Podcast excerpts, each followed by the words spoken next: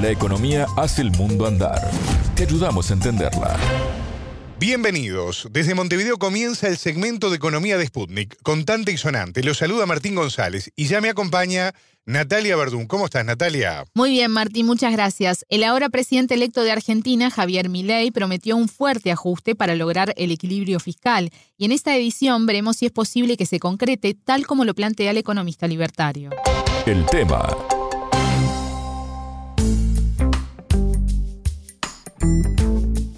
La imagen de Javier Milei con esa motosierra en la mano, prendida además, para simbolizar el pretendido corte del gasto público, se ha hecho conocida en todo el mundo durante los meses de la campaña allí en Argentina.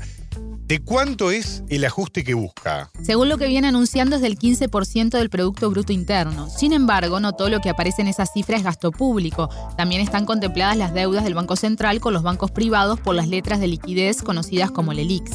Ahora la pregunta es, ¿se puede aplicar ese nivel de ajuste y que solo afecte a la política, como dice ley?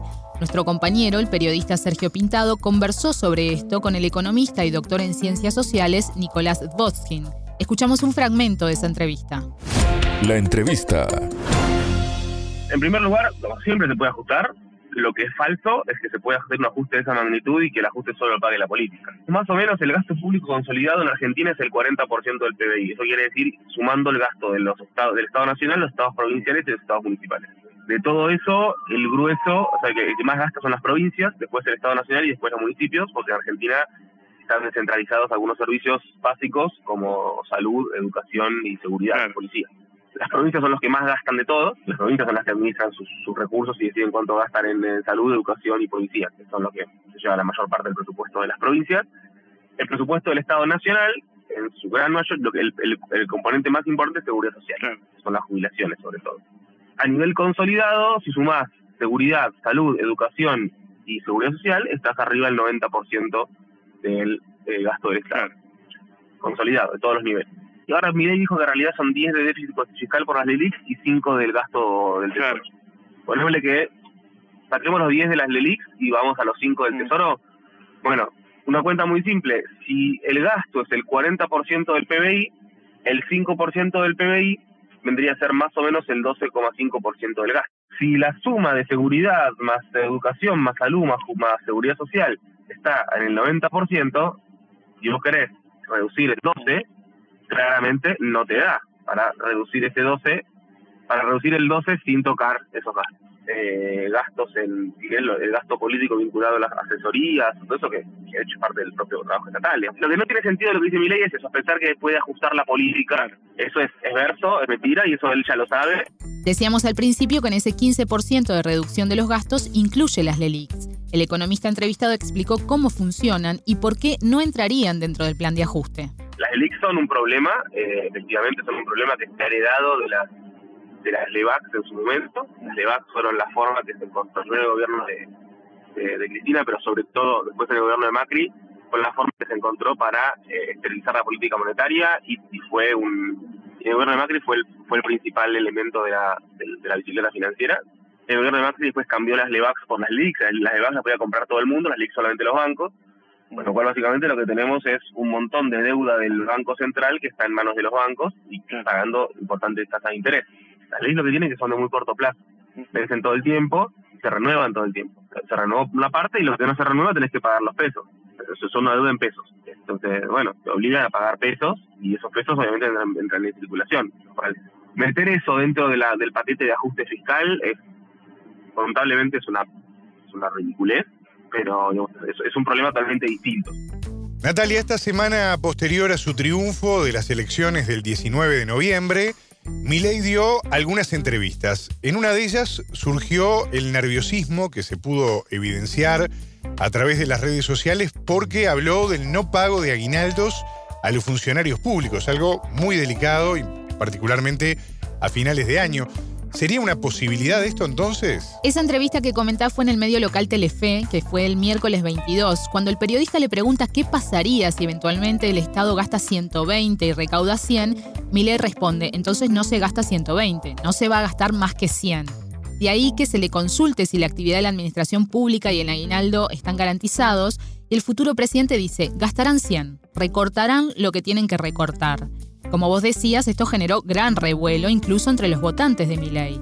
Por lo que el jueves 23 se le preguntó por esto en el medio TN. ¿El aguinaldo está asegurado que se va a pagar? Le preguntaron los periodistas. No hay plata. Cuando no hay plata, ¿qué hacemos cuando no hay plata? Bueno, digamos, mi premisa es que la gente no se la toca, así que caerá el ajuste sobre los gastos que hace la política, dijo.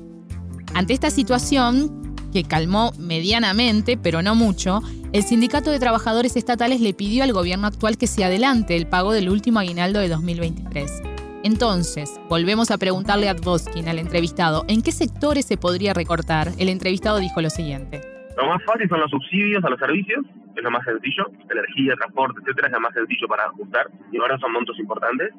Eh, es mucho más fácil ajustar y ajustar salarios. El ajuste de salarios yo lo veo más como una un ajuste más pasivo que activo. Si el gobierno no, no renueva, no hace, no hace paritarias acorde a la inflación, la propia inflación te va, te va haciendo el ajuste. Porque la recaudación fiscal aumenta con la inflación. Pero si vos recaudas IVA, en inflación, y recaudas más IVA cuando, cuando sube los precios, está claro. Y ahora, si vos no, no aumentas los salarios eh, al, al al mismo nivel, obviamente vas a, vas a tener un mejor resultado fiscal. En su discurso, Milei reitera que cortará la obra pública y eso también ya generó reacciones. Este viernes 24 leían medios argentinos declaraciones del presidente de la Cámara de la Construcción, Gustavo Weiss, que dijo que 300.000 personas quedarían sin trabajo si se detienen los 3.500 proyectos que ya están en marcha en materia de obra pública. Exacto, es que el presidente electo aseguró que las obras tendrán que ser hechas por privados y que las que están comenzadas deberán ser licitadas nuevamente. Y si no hay interesados, se paralizarán, pues significa que no tenían sentido económico, así lo dijo.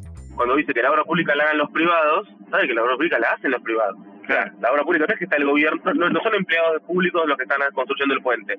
El gobierno lo que hace es licitar y la licitación la paga y la, una empresa privada se ocupa de eso. Entonces dice, las obras públicas que estén sin terminar las vamos a licitar para que las haga el sector privado. Y sí, así funciona, es lo que ya se hace. Y gran parte del sector construcción depende de la obra pública y un montón de, de, obras en un montón de lugares del país son, son el motor de, actividad económica, de un montón de cosas. La, parte que, que, estos tipos no entienden es que la recaudación es endógena. El gobierno puede decir cuánto gasta, no cuánto recauda. Cuánto recauda depende de lo que haga la actividad económica. El gobierno nunca decide cuánto recauda. Entonces, vos puedes hacer el déficit fiscal, el déficit fiscal es la diferencia entre el gasto y los ingresos. Ahora, los ingresos dependen, del, dependen de la actividad y la actividad depende del gasto, con lo cual, si vos gastas más, hay más actividad y por ende recaudas más. Y eso le pasó a, a Caballo, cuando Caballo lanzó en el año 2001 el plan de déficit cero, hubo una baja pequeña del déficit, pero esa baja pequeña del déficit fue una baja mucho más pequeña que lo que hubo de, digamos, una baja pequeña del déficit fiscal, que en realidad eh, mucho más pequeña que lo que fue la recesión causada por eso. Entonces, al final, no se, no se redujo, de hecho, se aumentaron los impuestos. En contexto, Caballo creó el impuesto, por ejemplo, al, impuesto al cheque, y esa recaudación impositiva también tuvo un efecto contractivo sobre la actividad, más impuestos, con lo cual el resultado fiscal mejoró un poquito, pero el, pero mucho menos de lo que se deseaba, justamente porque hubo una caída en la actividad y eso es lo que este tipo no entiende. Por último, Dvoskin explicó cuánto podría afectar en el gasto estatal la contracción de ministerios que pasarían de 18 a 8. Si bien puede haber cambios organizativos al respecto en términos de lo que implica la burocracia, en los hechos no fiscales no hay nada. De hecho, el edificio del ministerio, si ahora el Ministerio de Educación, el Ministerio de Capital Humano y absorbe, por ejemplo, salud, bien, el edificio es el mismo, los empleados son los mismos, la diferencia es que es una estructura de jerarquías diferente y eso algún cambio en burocrático hay, pero no es un gran ahorro. Obviamente, si vos decidís desarmar áreas enteras, ahí vas a tener cierto posible ahorro, pero no, no, en términos fiscales eso no, no el sueldo de los empleados públicos de esos sectores no, no, es algo que sea demasiado relevante. Claro. Entonces, de los hechos estás hablando de moneda y en el fondo también deja gente en la calle y un montón de cosas que no solo nefastos, sino que aparte ni siquiera se, a veces ni siquiera se puede hacer. Claro. Eh, porque es de planta y la gente que planta tiene su, legalmente tiene su, su, cargo, con lo cual no la podés echar.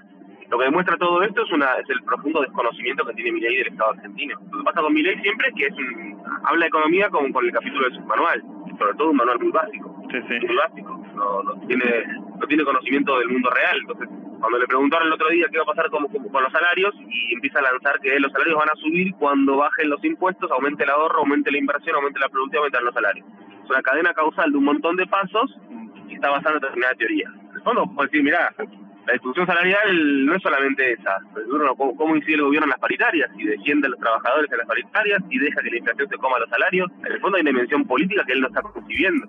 Hasta acá la entrevista con el economista y doctor en ciencias sociales argentino Nicolás Potskin. Muchas gracias, Natalia. De nada. Contante y sonante desde Montevideo.